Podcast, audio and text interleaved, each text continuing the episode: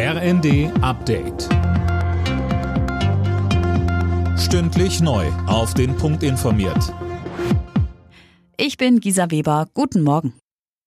Im Streit um die Kindergrundsicherung müssen sich die Ampelparteien jetzt schnell einigen. Das fordert der Hauptgeschäftsführer des Deutschen Städtetags DEDI gegenüber dem Redaktionsnetzwerk Deutschland. Die neue Kindergrundsicherung sollte ein Meilenstein gegen Kinderarmut werden, so DEDI. Und eigentlich war sie im Koalitionsvertrag der Ampel vereinbart worden. Finanzminister Lindner war zuletzt aber etwas zurückgerudert. Es sei nicht unbedingt sinnvoll, mehr Geld zu überweisen, sagte er.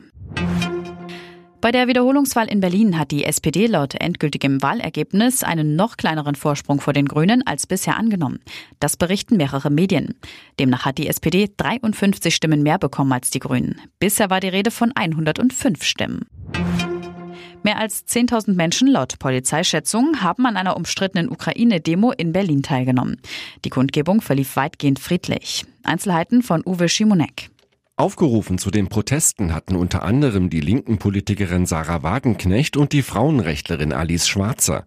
Sie verlangen unter anderem, dass der Westen keine Waffen mehr an die Ukraine liefert und sich mit Russland zu Friedensverhandlungen zusammensetzt. Kritiker werfen unter anderem Wagenknecht vor, sie verharmlose den Angriffskrieg Russlands. Zudem müssten Moskau und Kiew über einen Frieden reden, sonst niemand. In der Türkei sind nach den verheerenden Erdbeben mindestens 184 Menschen festgenommen worden. Das teilte das türkische Justizministerium mit. Ihnen wird Pfusch am Bau vorgeworfen, weil zahlreiche Gebäude bei den Erdbeben eingestürzt waren.